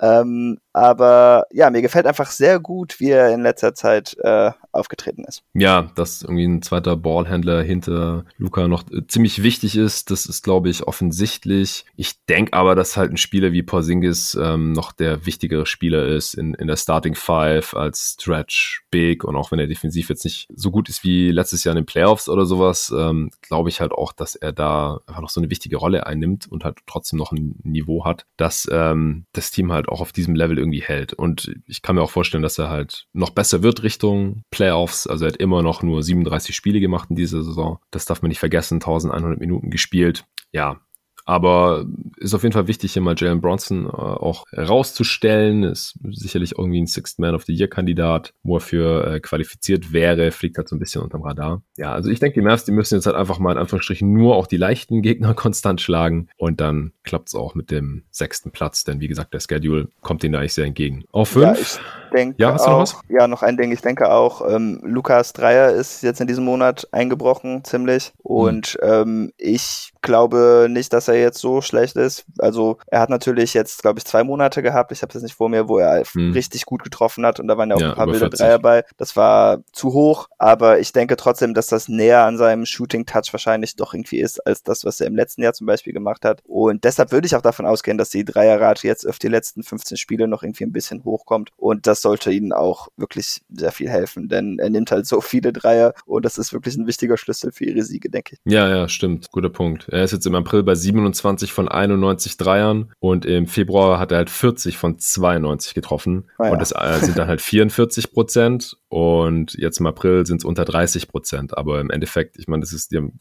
quasi gleich viele Dreier genommen und einmal trifft er halt 13 mehr und dann äh, ist es halt direkt so ein riesiger Swing. Also ich äh, würde das alles auch nicht so super überbewerten. Klar, ich glaube auch nicht, dass er konstant bei, bei der Schwierigkeit seiner Dreier deutlich über 40 Prozent versenken kann, aber dass er besser ist als 30 Prozent, das, äh, ich glaube, das ähm, sollte man langsam auch nicht er, mehr anzweifeln. Ja, er muss ja einfach nur wie Harden eigentlich die letzten Jahre in Houston war, auf diesem 34 bis 37 Prozent Level rumhängen, denke ich, dann ist das ein ja, sehr guter Wurf. Haben wir ja schon gesehen. Klappte bei Harden und das klappt bei Luca auch. Ja, genau. Also in den Situationen, wo er den Wurf halt nimmt, wenn es nicht gerade irgendwie in den ersten fünf Sekunden der Shotclock ist oder sowas, da reichen solche Quoten halt auch, dass es ein deutlich überdurchschnittlicher Abschluss ist. Ja, zu Platz 5, da habe ich die Lakers. Jo. 35 Siege, 23 Niederlagen, stehen auch auf Platz 5 gerade im Westen, fünfmal gewonnen, sechsmal verloren seit dem letzten Mal. Offense Platz 20, immer noch die beste Defense der Liga. Also die halten sich ganz ordentlich ohne LeBron und AD jetzt seit längerem. Letzterer, also Davis könnte morgen zurückkehren, während LeBron wohl erst im Mai, vielleicht schon am 1. Mai wieder spielen könnte. Dann hätte LeBron noch zwei Wochen Zeit, sich auf die Playoffs einzustimmen. Play-in können sie wohl vermeiden. Das war ja so ein bisschen die Angst, äh, als klar war, dass LeBron so lange fehlen wird und Anthony Davis auch noch eine Weile fehlt, dass sie irgendwie auf Platz 7 abrutschen. Aber ich glaube mittlerweile nicht mal mehr, dass sie noch auf 6 abrutschen. Denn die haben jetzt vier Spiele Vorsprung auf den siebten Platz, egal ob da dann die Blazers oder Mavs nachher landen. Also jetzt halt gerade vor, die, vor den Blazers noch. Und der Spielplan ist nur noch mittelmäßig schwer, was die gegnerische Stärke angeht. Ja, warum hast du die Lakers auf 5? Ja, ich bin auch einfach sehr beeindruckt, wie sie gespielt haben in der Phase. Dass die Defense sich so hält, hätte ich nicht erwartet. Im Grunde ähm, ersetzt man ja Minuten von Anthony Davis mit mehr Minuten von Montrezl Harrell und Andre Drummond. Ähm, und dass das ja. dann irgendwie so klappt, ist halt schon ja ziemlich beeindruckend. Äh, zu Drummond jetzt selber muss ich sagen, der macht genau den gleichen Blödsinn wie in Cleveland. Also das hat mich bisher überhaupt nicht beeindruckt. Klar, es ging natürlich auch ein bisschen darum, was er machen kann, wenn er dann neben LeBron und Anthony Davis äh, aufläuft. Also, keine Ahnung, vielleicht will man da noch ein bisschen Hoffnung offen halten, dass er dann als Lob-Target oder so vielleicht etwas gefährlicher sein kann. Aber jetzt mhm. mit dieser etwas größeren Offensivrolle ist das einfach nach wie vor ziemlich katastrophal, würde ich sagen. Ähm, ja, die ja. Lakers-Fans sind auch langsam schon ein bisschen davon genervt, äh, dass er jetzt. oft so inaktiv am Ring rumsteht. Also weder ausboxt noch Wurf contested, Ring beschützt oder sowas. Ah, das ist halt Andre Drummond. Ich so bin spielt er halt. Ja, das ist nichts Neues, ne. Ja. Aber es läuft ja einigermaßen mit ihm als Starter. Also ja. kam er rein, durfte jetzt direkt alle sieben Spiele starten und die Lakers haben genug gewonnen und dann hat auch mit dieser Starting Five oder mit Drummond auf dem Feld hat die Gegner auch immerhin irgendwie ausgescored ja, am, am Anfang hatte ich die Lakers auf 1 hier im Power Ranking, dann sind sie über Platz 3 auf 5 gerutscht, wo ich sie, äh, auf 4 hatte ich sie noch vor anderthalb Monaten und dann jetzt äh, letztes Mal schon auf 5 und jetzt immer noch, natürlich verletzungsbedingt und da denke ich, werden sie auch bleiben. Hast du noch was zu den Lakers? Ähm, ja, noch ein Ding, Dennis Schröder gefällt mir tatsächlich jetzt so als Offensivinitiator besser, als er es neben LeBron und Anthony Davis getan hat. Mhm. Ähm, vielleicht hat er im Moment auch nur einen heißen Stretch, das weiß ich nicht, aber ich fand den Fit vorher nicht so ganz sauber. Und im Moment ähm, spielt er schon ziemlich gut. Er hat jetzt für die Saison sein O-Rating auf 107 angehoben. Ähm, ich habe jetzt schon länger nicht mehr geschaut, muss ich gestehen, aber ich bin mir ziemlich sicher, dass das im niedrigen 100er Bereich war. Das heißt, da hat er jetzt schon einiges wieder wettgemacht und ich bin gespannt, ob sich das übertragen lässt, wenn er dann sich wieder ein bisschen einfügen muss neben den anderen beiden. Ja, also er hatte sehr wechselhafte Monate, mhm. sehe ich gerade. Äh, Dezember ist immer komisch diese Saison, weil es nur fünf Spiele waren. Da war er durchschnittlich effizient bei einer also relativ hohen Usage von 26 Prozent. Dann im Januar ist seine Rolle kleiner geworden und er ist ineffizienter geworden. Da hat er ein Offensivrating von 99 nur gehabt in 16 Spielen. Da äh, hat er auch einfach kein Scheunentor getroffen. Dann im Februar hat er wieder ein 115er Offensivrating gehabt, weil er da wieder sehr gut getroffen hat. True Shooting von 63, 62 Prozent.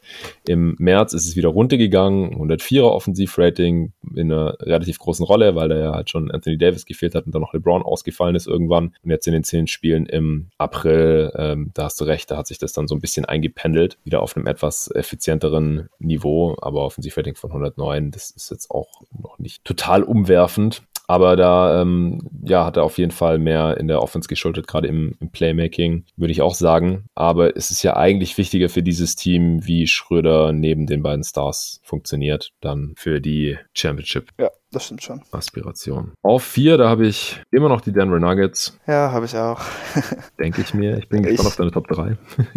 ich glaube, die ist auch gleich.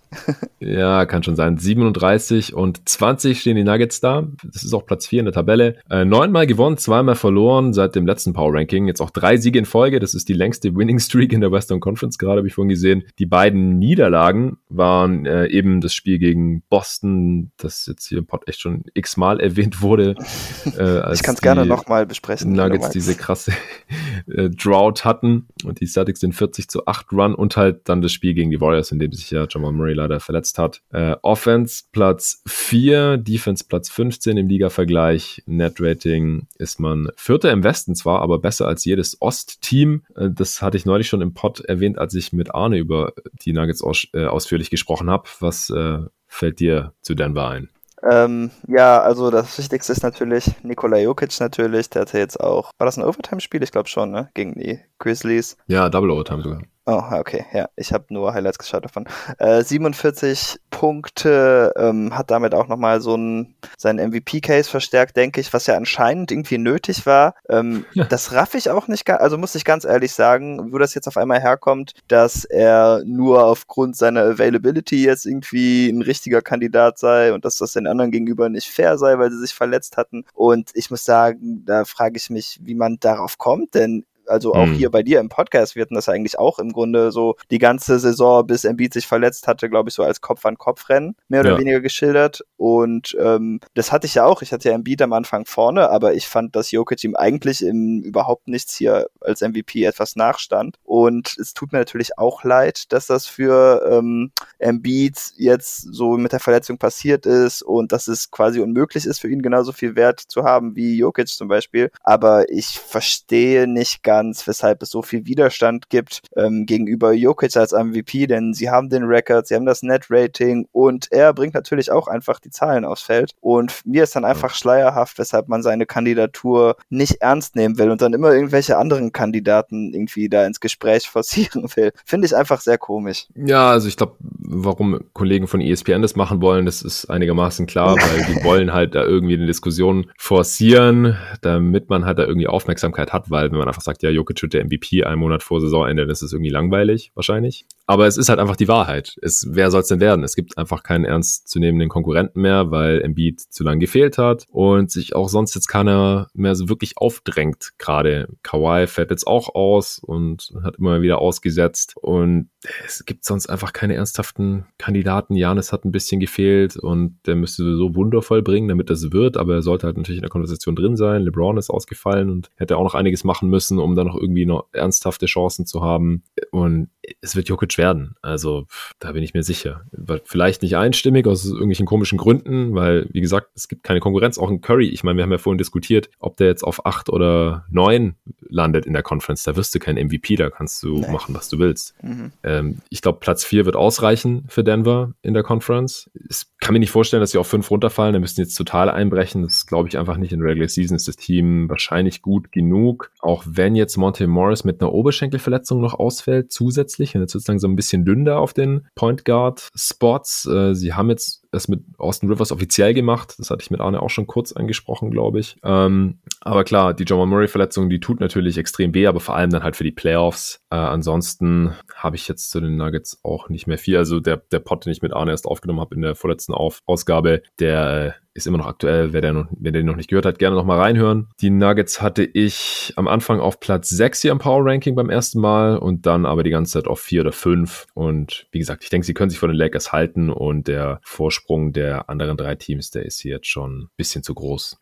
Ja, das sehe ich eigentlich auch so. Ich hätte sie gerne etwas höher geschoben, aber ohne Murray glaube ich einfach nicht dran. Genau, mit Murray, so wie sie in letzter Zeit drauf waren, da hätte es noch sein können, dass ja. äh, gerade durch die Verletzungsprobleme der Clippers oder so, dass sie da nochmal rankommen. Die Clippers haben Stand heute nur eine Niederlage weniger, haben aber schon deutlich mehr Spiele gehabt, deswegen auch vier Siege mehr. Die stehen bei 41 und 19. Hast du die auch auf drei?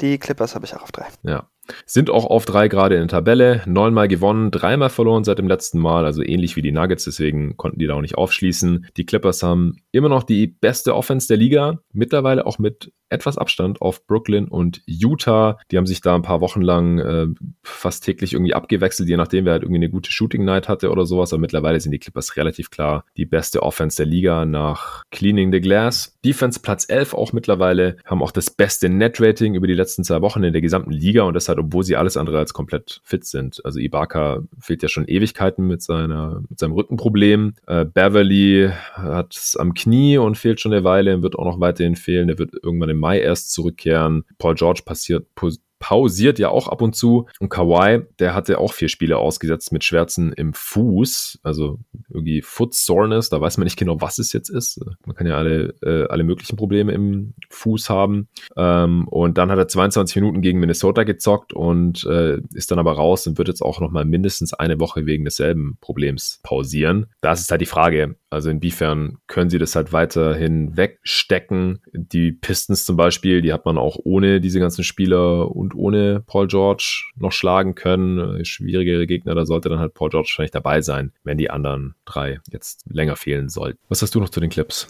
Als erstes würde ich gerne Chris Webber zitieren. Wenn ich darf. Chris Webber. Ja. Okay. Rondo!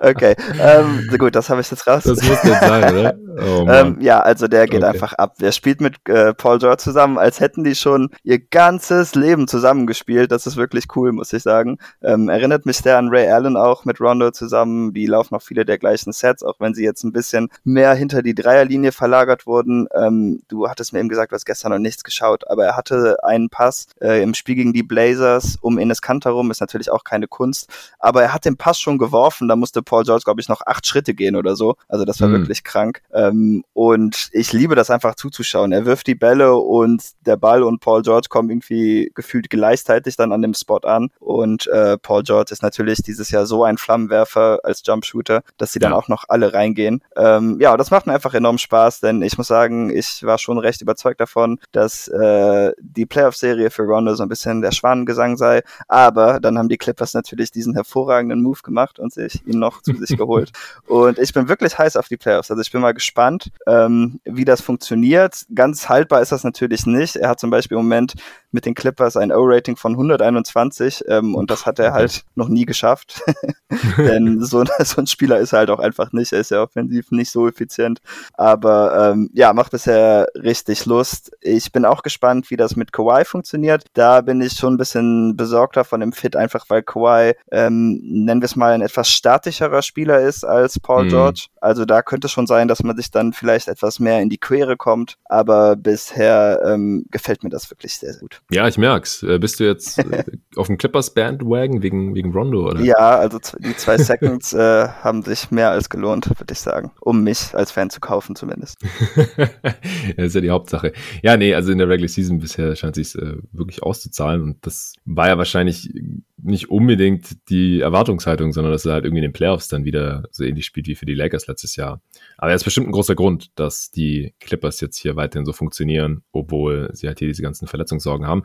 Sie haben noch zwei andere Spieler reingeholt über 10-Day-Contracts, und zwar DeMarcus Cousins und Yogi Farrell.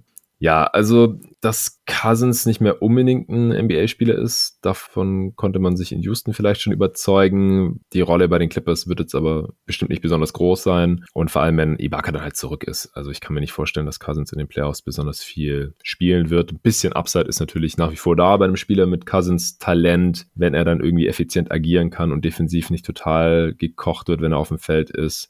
Und mit Yogi hat man einfach noch einen weiteren Shooter reingeholt. Es sind jetzt auch nur 10-Day-Contracts äh, und ob man die dann behält für die Playoffs, ist nochmal eine andere Frage. Was hältst du von den beiden potenziellen Signings? Ich glaube nicht, dass sie ein großer Faktor äh, werden. Ich hoffe es mal nicht für sie, denn dann ist wahrscheinlich etwas schief gelaufen. Ja, ja, ich denke auch. Das sind eher Spiele, die jetzt gerade nochmal äh, ja, genau. können wegen den Verletzungen. Gut. Ja, warum die Clippers auf drei? Ich, es liegt im Prinzip an den Verletzungen und dass sie jetzt halt schon ein bisschen hinter den anderen beiden Teams, hinter die anderen beiden Teams zurückgefallen sind.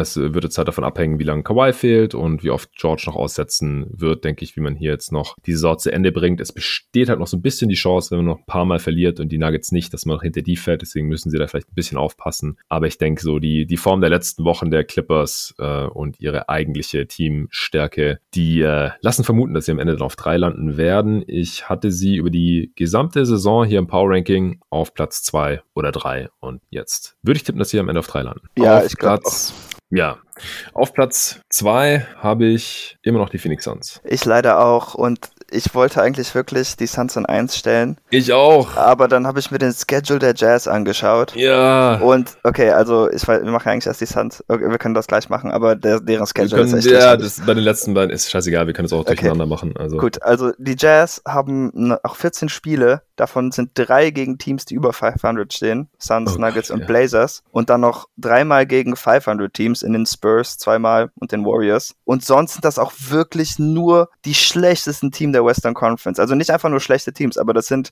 die Rockets, die Thunder, die Kings und äh, die Wolves und sonst nichts mehr.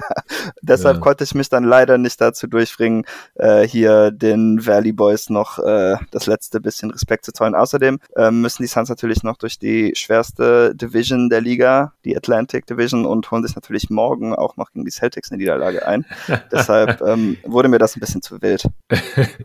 ja, also ich, äh, ich habe auch versucht, hier einen Case zu basteln. Die Suns stehen bei 41 und 16 und die Jazz bei 43 und 15. Also es ist ziemlich knapp, aber die Suns sind auf dem zweiten Platz im Westen und werden wahrscheinlich auch da bleiben, auch wenn sie jetzt äh, zehnmal gewonnen haben, nur zweimal verloren haben seit dem letzten Mal. Die beiden Niederlagen kamen äh, gegen die Spurs, wie vorhin schon erwähnt, und dann haben sie noch einmal gegen die Clippers verloren, als Kawhi noch mitgezockt hat. Da äh, waren die Suns aber auch back-to-back. Äh, die Suns haben die siebtbeste Offense und die fünftbeste Defense, sind gerade komplett fit, außer Abdel Nader, der ist immer noch mit Knieproblemen draußen, sind auch einfach ziemlich in Playoff-Form, äh, also wenn sie nicht gerade gegen die Spurs spielen, also im letzten Spiel gegen die Bucks, da hat man sich schon wieder rehabilitiert, nach Overtime gewonnen und ja, sowas wie die Niederlage gegen die Spurs, sowas kommt einfach vor in, in 72 Spielen. Und äh, deutliche Niederlagen passieren da jedem Team öfter als den Phoenix Suns. Habe ich auch neulich nochmal auf Twitter gepostet. Da hatte das jemand schon aufbereitet in so einer Grafik. Und kein Team ähm, verliert seltener im zweistelligen Bereich oder liegt seltener zweistellig auch zurück als die Phoenix Suns. Und äh, ja, ich hätte sie fast in eins gepackt, weil es einfach sehr, sehr knapp ist und weil ich halt denke, dass die Suns jetzt auch jedes weitere Spiel noch versuchen werden zu gewinnen. Und bei den Jazz, die haben ja jetzt schon angefangen, ein bisschen zu resten, äh, haben Gobert und Conley Conley nicht äh, eingesetzt in dem einen Spiel gegen die Lakers und das haben sie dann auch direkt verloren. Und Mitchell fällt ja auch gerade aus, weil der umgeknickt ist und wird erst in irgendwann nächste Woche wieder reevaluiert werden. Und da habe ich gedacht, so, ja, vielleicht verlieren die Jazz irgendwie noch ein paar Mal und dann müssen die Suns am Ende nur einmal mehr gewonnen haben und dann äh, war es gerechtfertigt, dass sie auf eins sind. Dann haben sie Heinrich durch die kompletten Playoffs oder so. Aber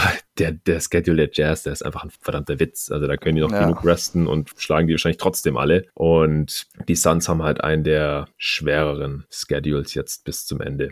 Ja, also gerade das bei den Jazz auch, denn ich denke, ihr System ist halt auch so aufgebaut, ähm, dass sie einfach diesen riesigen hohen Floor haben in der Regular ja. Season. Und Donovan Mitchell, das ist halt der Spieler, den brauchen sie, um die groß, äh, die guten Teams am Ende dann irgendwie zu schlagen. Aber mhm. sie spielen keine guten Teams mehr und ähm, den Rest des Drive-and-Kick-Games oder Pick-and-Roll-Games, was sie ja so unglaublich aufgebaut haben, da haben sie noch drei Spieler, die das laufen können.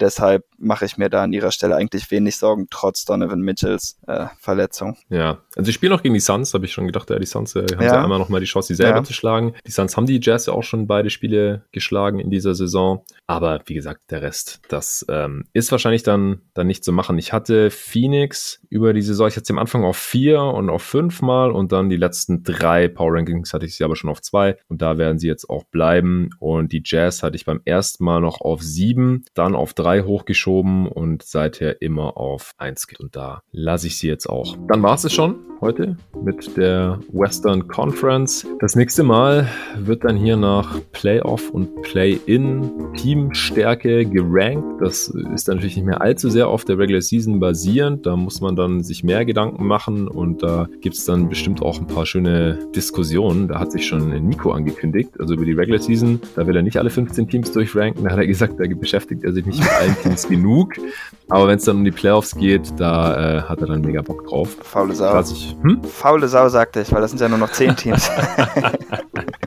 ja, stimmt, das kommt auch noch dazu. Aber äh, ich glaube, er wollte dann gleich beide Conferences machen. Ich will ihm jetzt nichts hier unterstellen okay, oder die Arbeit aufzwingen oder sowas, aber dann sind es ja gleich 20. Mal sehen. Ich denke, das machen wir so in zwei Wochen. Und dann äh, gibt es noch irgendwelche Preview-Formate hier natürlich direkt vor dem Play-In und vor den Playoffs. Das ist alles super eng dann, weil die letzten Playoff-Matchups, die stehen ja erst fest, wenn das Play-In um ist. Und das ist halt ein Tag, bevor die Playoffs starten werden. Aber irgendwie kriegt es den hier. Der Podcast ist ja nicht umsonst jeden Tag NBA. Jetzt ähm, in diesen Wochen, da gibt es vielleicht weiterhin nur drei oder vier Folgen pro Woche. Das ist jetzt auch schon die dritte. Vielleicht haue ich am Freitag nochmal was raus. Es kommt aber auf jeden Fall demnächst nochmal ein Fantasy Manager Games Update hier mit Robin. Das ist geplant. Das kommt Anfang nächster Woche. Dann habe ich noch noch Pod mit Tobi geplant zu Regeländerungen, die wir gerne sehen würden in der NBA. Das ist auch nächste Woche und äh, dann ergeben sich sicherlich noch ein paar Formate. Ja, dann dir danke, David, dass du dir heute